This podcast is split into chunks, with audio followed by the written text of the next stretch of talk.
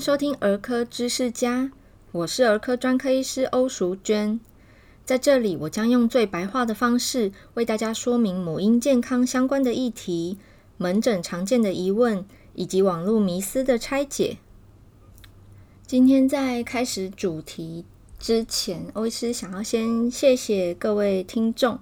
就是我有看一下我前面几集的播放次数啊，还有就是看到一些粉丝给我的回馈，那很感谢大家。因为我原本想说讲这么干、这么枯燥的主题，应该会想要听的人会很少，结果我发现每一集都有固定的听众人数，超级感动，非常谢谢大家。那。呃，之后也是会尽量以专业的儿科知识跟门诊遇到的一些家长问题为主轴做这个频道。不过，如果大家有什么呃，就是跟医学好像沾一点边，但又不太确定说可不可以问。好，都欢迎留言跟我说，私讯跟我说。好，私讯的话可以去我的 IG，我的 IG 是 Doctor 点 Emily O，D R 点 E M I L Y O U。好，可以去那边私讯给我你想要听的主题，或者你觉得可能跟医学好像有一点相关，但是你又找不到呃很明确的说法，你一直有疑问的，都欢迎跟我说。也许我。呃，我自己有所研究，我就可以分享。如果我有认识相关的专业人士，或者是相关比较了解的达人，我也可以邀请他来做访谈。之后有打算就是做一集，呃，中西药的一些说明，就是我讲西药的部分，那我的中医好朋友讲中药的部分，在这边先跟大家预告一下，应该有机会九月的时候把它做出来。那我们今天要讲的主题是上次我们在讲肠胃炎的时候有提到，最后提到说，诶，肠胃炎到底要怎么吃？哈，因为常常门诊家长会问我说，可不可以吃稀饭配肉松、稀饭配酱瓜、脆瓜等等？那其实这是蛮不好的选择，就是大家印象中，诶，好像肠胃炎拉肚子，哈，就应该要这样吃。其实不是，肠炎、肠胃炎最重要的事情其实是要补充水分，因为小朋友不管是吐还是拉，或者是发烧，他都会流失水分。可是这个时候，因为肠胃炎身体不舒服，食欲也不会太好，所以都已经吃不太好了，更不会去想到说要多喝水。那这个是我们家长需要帮小朋友把关的。其实肠胃炎最呃，最严重就是住院嘛，那大家就知道住院就是会打点滴呀。那既然可以用嘴巴吃进去的液体水分，为什么要用打点滴来做呢？原因就是，呃，在前期的照顾可能疏忽了，也可能小朋友吐得太厉害，所以他有脱水了。到脱水很严重的时候，家长们才发现。那之后我可能。呃，看有什么方式可以不要很枯燥的讲水分的摄取。不过我们今天先讲，就是在肠胃炎期间，水分要怎么样补充才是有效率而且有效的呢？第一个就是我们要了解肠胃炎流失的水分是包含电解质的。好，不管是吐还是拉，都会流失水分加电解质，所以你要补充的就是水分加电解质。那什么样的电解质呢？大家可能首先会想到的是运动饮料，好，就是舒跑或宝矿力那些 FIN 啊，这一些运动饮料。但事实上，这些运动饮料是为成人设计的，根本就不是为了小朋友设计，更不会是为了小朋友生病、呕吐或腹泻设计。所以它的内容其实是有糖分跟呃不适合的比例的电解质。这个不适合指的是对小朋友来说不适合。就是说，小朋友他在吐拉的时候，他流失的电解质那个比例跟我们市售运动饮料是不一样的。喝市售运动饮料反而可能腹泻更严重。因为运动饮料会要好喝嘛，它要卖你当然是要好喝，不然谁要买？好，所以它会加糖分，而且它的糖分含量蛮高的。所以如果你喝这种高糖分的饮料的话，其实在拉肚子的小朋友身上，它反而加重腹泻。好，而且加重腹泻之后又加重电解质不平衡，所以等于是一个本末倒置的选择，还宁可喝白开水。但是因为白开水没味道，而且很多小朋友不喜欢喝白开水哦。那在腹泻期间，其实最理想的选项是口服电解质液，我们简称电解水。好，电解水其实是最优先的选择，因为电解水当初问世就是设计给这些不管是呕吐、腹泻等原因，哈，电解质体液流失的孩子，它是专门设计给孩子的。那在呃第三世界国家，就是医疗条件不好，打点滴是很奢侈的事情，口服电解质液变成是一个救命的选项。那在我们先进国家的话，口服电解质液其实不难取得，就是各大药局几乎都会有卖，而且还会有很多口味。有什么水蜜桃味啊、苹果味等等的，那当然也有更好的选项是没有口味的，只是要看孩子喝不喝啦。如果你执着说我要给他喝最好的、最没有添加物的，可是因为呃口感没有那么讨喜，结果他不喝，那也是白搭哈。所以这种时候，口服电解质液就不拘口味了，只要小朋友愿意喝就好。那另外次要的选项就是，如果你真的就处于一个不方便买到口服电解质液的状态哈，例如你是外出旅游，一时间找不到有开的药局，那比较呃克难的方式呢，就是用米汤加盐巴，或者是稀释的苹果汁，这两个选项也可以。那米汤加盐巴的比例其实。我我自己觉得这个很难抓，所以我如果是我，我会选择就是稀释的苹果汁，因为它的米汤是大概是一公升，然后加三公克，就是一茶匙的盐巴，以及十八公克的糖。哦，这个有点难算，而且谁会知道十八公克的糖有多少？所以我觉得比较简单的记法就是，你就可以用苹果汁稀释一倍来代替。好，稀释一倍的苹果汁是次要的选项。那水分补充有一个呃小小的关卡，就是当小朋友吐得很厉害的时候，他连喝水都吐。那这个时候会建议，就是如果你有就医的话，医生通常会开止吐药跟止吐塞剂。好，就是如果他连吃药都吐，那就是从屁屁塞一个止吐的药，好，会有一个止吐塞剂。止吐塞剂使用后，或者止止吐药食用完之后呢，给它半小时的时间吸收，身体吸收药效之后，这个时候再重新开始补充水分。那会建议慢慢补，喝太快也是蛮容易催吐的。所以怎么样慢慢补呢？你就大概记说半小时补充大概呃五十 CC 左右。好，就大概半小时喝个小半杯这样子啦。那一口一口慢慢喝，不要完全进食不喝水哦，不然它会真的是脱水、电解质失衡，那搞到最后变成就是真的要住院打点滴。但是如果说小朋友是持续性的呕吐，就是你就算塞塞剂哈，不用吃的药，而是用塞的药，他都仍然在吐，甚至他吐出来的东西是绿色的，是真的青绿色，不是黄绿色哦。如果这样子的话，就必须去挂急诊了，因为通常这种严重性的呕吐代表的是有更严重的问题，可能不单纯是肠胃炎了。好，这个是第一步，就是在肠胃炎期间。吃的东西最重要的其实是水分的补充，而且是正确的用电解水来补充。那替代方案呢，就是不方便买电解水的时候，你可以买苹果汁，然后稀释一倍来使用。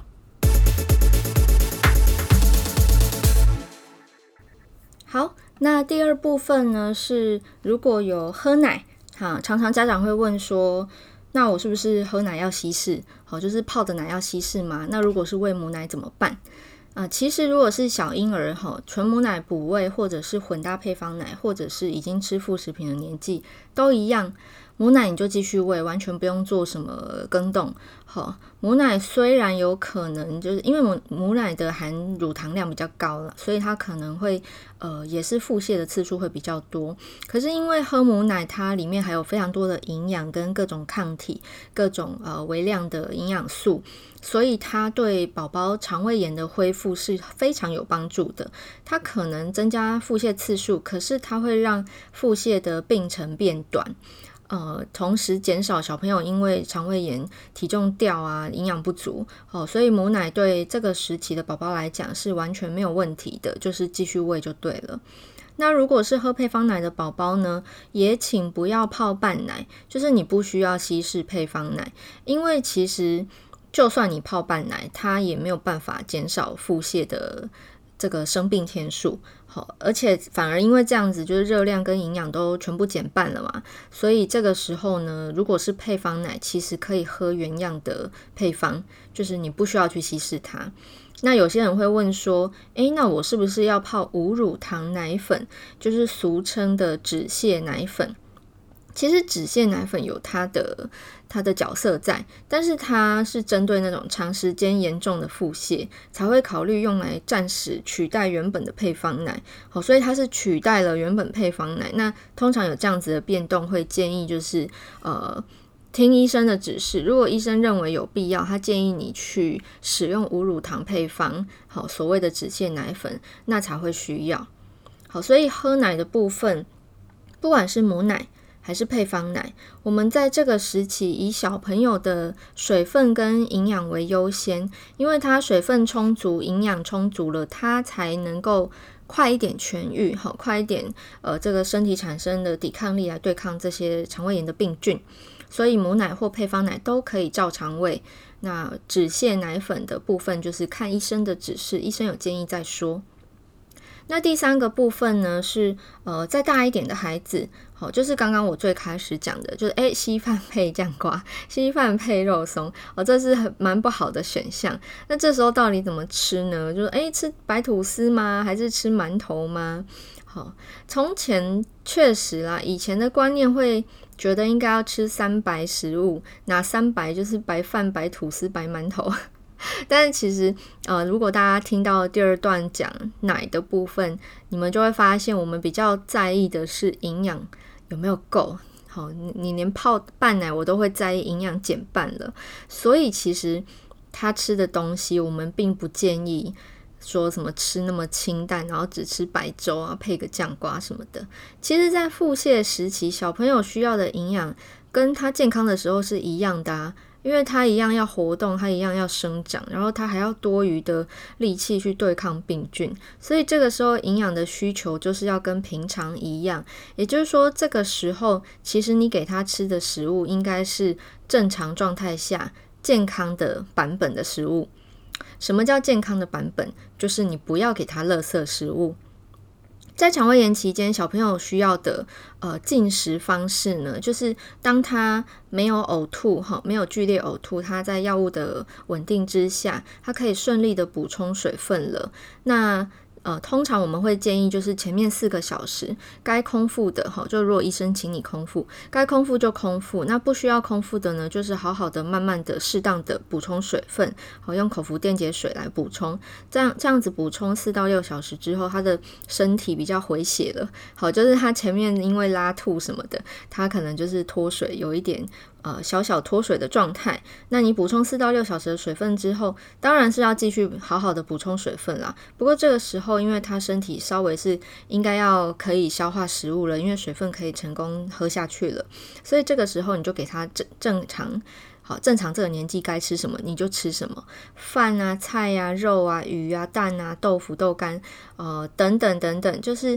我们呃这个所谓的健康餐盘里面该有的东西。那像饼干呢、苏打饼、米饼、洋芋片、薯条、炸鸡、呃蛋糕和、凤梨酥啊、月饼、肉粽等等这些食物，当然就是不应该吃的。简单来说。你就是给他均衡的五谷杂粮，均衡的豆蛋鱼肉，好，奶制品不用稀释，好，那其他水果啦、坚果啦，好，油分的摄取都可以跟平常一样，但是不能摄取油炸物、好糕点、甜食，嗯，运动饮料，还有垃圾食物，好像呃糖果等等这些，好，那这样子的进食方式，好处就是小朋友可以得到他。应有的养分，那他的肠胃道仍然可以正常的消化。当然，你可能会担心说，可是他就是肠子在发炎，我还给他吃这么多东西，这样真的好吗？呃，如果你有这样的疑虑的话，其实你应该回头检视一下，你前面最开始药物吃下去之后，小朋友没有吐了。他有没有好好的喝水？他水分真的充足了吗？当他在水分充足之后，他才有能力好好的消化这些食物。好，所以如果说水分还没补齐，那你就不应该急着吃东西。那水分补充四到六小时后开始吃东西，也不要是呃狼吞虎咽嘛，我们慢慢来。好，如果你真的会担心他吃了是不是又会吐，或者是更会拉，那你可以先从淀粉类。好，就是你把食物分类，好，淀粉比较好消化，比较没有那么容易吐，那淀粉类先给，淀粉类 OK 了，你再来给蔬菜啦、蛋，好，例如说你用蒸蛋，好，或者是豆腐、豆干等等这些，好，你可以依照你所呃觉得比较放心的顺序给他食物，但是不要只给稀饭配酱瓜、稀饭配肉松，这非常的不够营养，而且就是对他的肠胃炎的修复真的帮助不大。好，因为你要首先第一个是水分恢复，第二个是电解质恢复，接下来呢就是要让它肠道的黏膜有东西可以修补，这些东西就是营养，好，吸收营养。所以呢，在肠胃炎期间，不要只吃稀饭配酱瓜，要记得哦，可以给它正常的食物，健康版本的食物。那另外呢，有一些爸爸妈妈会问我，就是是不是可以吃益生菌？没有错哈，很多研究发现说，在肠胃炎期间可以适当的补充益生菌。那其实除了益生菌，还有两样营养元素也是家长可以笔记下来的。第一个是含钾量高的食物，好，钾就是那个金字旁的钾。好，第二个是含锌的食物，好，也是金字旁的锌。好，这两个营养元素呢，对肠道黏膜在肠胃炎受损期间，它的修复是有帮助的。所以除了补充益菌，还可以补充含钾以及含锌的食物。那最简单的方式呢，就是你给他吃益菌，然后你给他吃均衡的饮食。好，均衡的饮食就是我刚刚讲的，哈，五谷杂粮、蛋豆鱼肉奶、蔬菜水果等等，这些都给。那你可以先从少量的方式开始给，慢慢慢等小朋友精神、胃口都比较恢复之后，再开始增加它的分量。但是它的均匀度，哈，就是均衡程度是首要之务，在。第一点，水分适当的补充之后，跟着第二点，正常的母奶配方奶食用。第三点呢，就是正确的、健康的、均衡的饮食。最后加分的选项，则是益生菌以及含钾、含锌食物的补充。那以上呢，就是在肠胃炎期间，小朋友正确的饮食方式、水分的补充、营养的均衡，会让他的肠道修复更快，缩短他肠胃炎的病程，也减少他因为脱水或者是病情加重需要住院打点滴的几率。好，以上是今天的分享。如果你有任何问题，欢迎到我的 IG Doctor 点 Emily O，或者是我的 FB 粉丝团儿科女医艾米丽，可以私讯或留言给我，也可以呃提问提你想要听的主题，或者是呃如果你觉得这一则很实用的话，也欢迎你订阅我的频道，把这个频道分享给你周遭的当爸爸妈妈的朋友、当阿公阿妈的朋友都好。那此外，也欢迎大家有空的话，动动手指帮我到 Apple Podcast 帮我留下五颗星的评价跟留言，也很期待呃之后有机会就是有更多的形式哈，就是我我可能就是像我刚刚最开始讲的，邀请我的中医好朋友用访谈一问一答的方式跟大家说明解惑介绍。好，我们下次再见喽，拜拜。